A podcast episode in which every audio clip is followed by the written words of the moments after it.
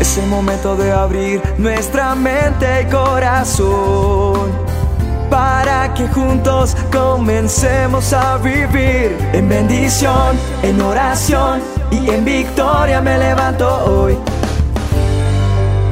La dosis diaria con William Arana. Incapaz de creer lo que veía en sus ojos, el hombre toma la pepita entre sus manos y le grita a su compañero que estaba a unos metros río arriba. ¡Hey, Jim! ¡Jim! ¡Encontré una! ¡Yo también! gritó su amigo. Y los dos hombres compartieron una mirada de emoción, de satisfacción. ¿Por qué? Porque ambos habían dedicado toda su vida a buscar oro en aquel río que era frío y pues que sonaba fuertemente. De regreso a casa, estos dos hombres solo hablaron de lo suertudos que habían sido al encontrar esas pepitas de oro y que de ahora en adelante sus vidas iban a cambiar drásticamente. Sin embargo, cuando sus caminos se separaron, Jim guardó su pepita en el bolsillo de su camisa y al llegar a su casa, antes de poder dar la gran noticia a su familia, sus dos hijos saltaron sobre él para que jugara con ellos. Y cuando finalmente logró acostarlos a dormir, terminó de pasar la velada escuchando las anécdotas que le tenía su esposa, quien lo esperaba siempre con una cena calientita sobre la mesa. Al día siguiente, Jim regresa al río y al escuchar a los demás compañeros hablar de que su amigo había vendido su pepita por una gran suma de dinero, que había abandonado el pueblo y que se había mudado a una gran ciudad, recordó entonces la pepita que él también había encontrado y que tenía guardada en su bolsillo. Saliéndose del río y sentándose a su orilla, Jim toma la pepita entre sus manos y luego de quedarse con la vista fija en ella por unos segundos, la lanza de regreso al agua. Sí, porque Jim sabe qué pasó.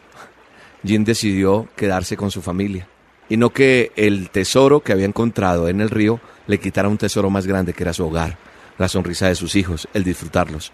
En alguna oportunidad con quien trabajé, cuando estaba comenzando muy, muy joven yo, dijo un amigo, era un niño, sí, era muy joven, mensajero, mensajero de una oficina de contadores públicos y abogados gané prestigio, gané amor por estas personas que eran mis jefes y el jefe mío tenía mucho dinero y me dijo, William, si la vida te premia con dinero y tienes hijos, no dejes la familia por el dinero. Yo cometí ese error, me dediqué a trabajar y a atesorar y la familia la olvidé, la olvidé por completo. Hoy mi hija ya es profesional, ya está terminando carrera mi hijo pero ellos no me ven como su papá. Yo he sido el proveedor, pero ya no tengo familia. No atesoré el amor, no disfruté con ellos porque lo único que me importó fue hacer dinero. Ahora, ¿qué quiero decirte con esta dosis? Con esta dosis te quiero decir que no tienes por qué pensar que no tienes derecho a hacer dinero. Claro que sí. Pero sabes una cosa, la misma palabra de Dios dice que nosotros tenemos un problema y es que a veces amamos más al dinero que cualquier otra cosa. Hay una historia, y valga esta dosis para para contar otra historia. Y es que está Jesús, esto está en Mateo, está Jesús y viene a él un, una persona y le dice, Maestro, ¿qué bien haré para tener la vida eterna? Y él le dice, si quieres entrar en la vida eterna, guarda los mandamientos. Y él le pregunta, ¿cuáles? Jesús le dice, no matarás, no adulterarás, no hurtarás, no dirás falso testimonio, vas a honrar a padre y a, y a madre, y vas a amar a tu prójimo como a ti mismo. El joven dijo, todo esto lo he guardado desde mi juventud. ¿Qué más me falta? Y Jesús le dice, si quieres ser perfecto, escúchame bien, dice la Biblia, si quieres ser perfecto, anda, vende lo que tienes y dalo a los pobres, y tendrás tesoro en el cielo. Y ven y sígueme. Oyendo el joven esta palabra, dice la Biblia, se fue triste, porque tenía muchas posesiones. Entonces Jesús dijo a sus discípulos, difícilmente entrará un rico en el reino de los cielos. Y él les dice, cerrando este, esta historia, es más fácil pasar un camello por el ojo de una aguja que entrar un rico en el reino de los cielos. ¿A qué se refiere el Mesías? ¿A qué se refiere Jesús de Nazaret? Se refiere a que cuando uno tiene dinero es difícil soltar. Es difícil porque muchas veces el dinero, la Biblia por eso dice que el amor al dinero es la raíz de todos los males. ¿Cuáles males? Se preguntará usted.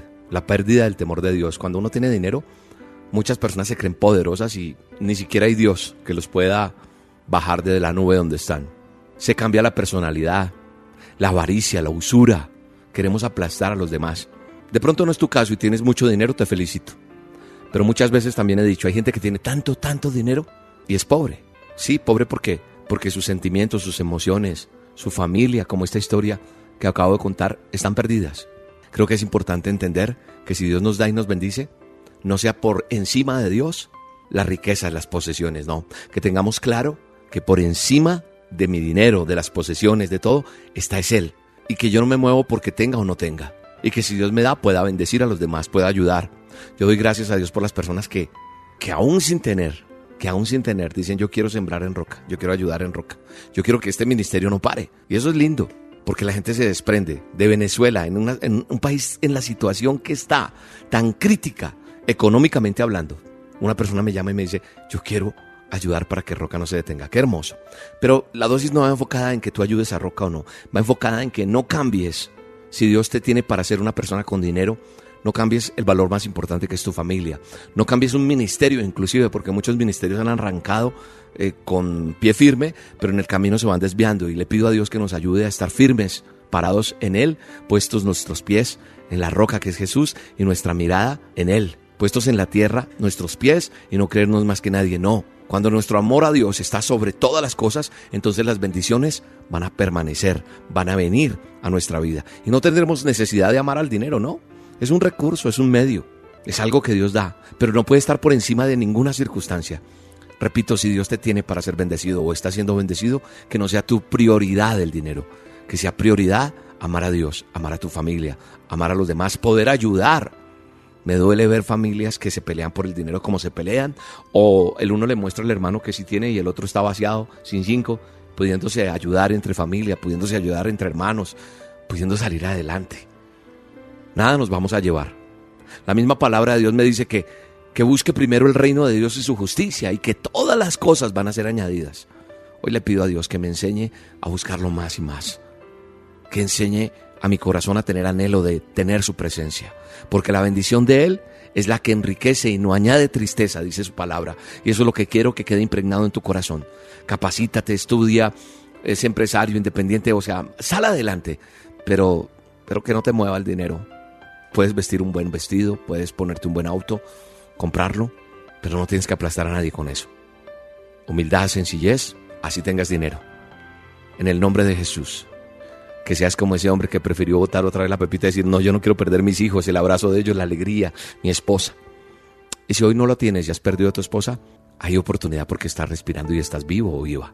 Y todavía puedes y todavía podemos. Padre, gracias por esta dosis. Bendecimos este día. Esta dosis Tú nos la regalas, la atesoramos en nuestro corazón y la queremos compartir con miles de personas. Bendíceme, dile bendíceme Señor y enséñame amarte a ti por encima de todo y que la palabra tuya sea real en mi vida. Voy a buscarte a ti primero que todo. Voy a buscar tu justicia y lo demás, Señor, lo demás, el vestido, la comida, todo eso tú me darás los mejores manjares. Tú me sentarás en tu mesa y vendrá lo mejor para mí. Quiero deleitarme en Dios, y lo demás vendrá por añadidura. Lo creo y lo declaro en el nombre poderoso de Jesús. Amén. Amén. Te bendigo, te mando un fuerte abrazo y gracias por divulgar esta dosis. Chao, chao. Culpa es toda y solo nuestra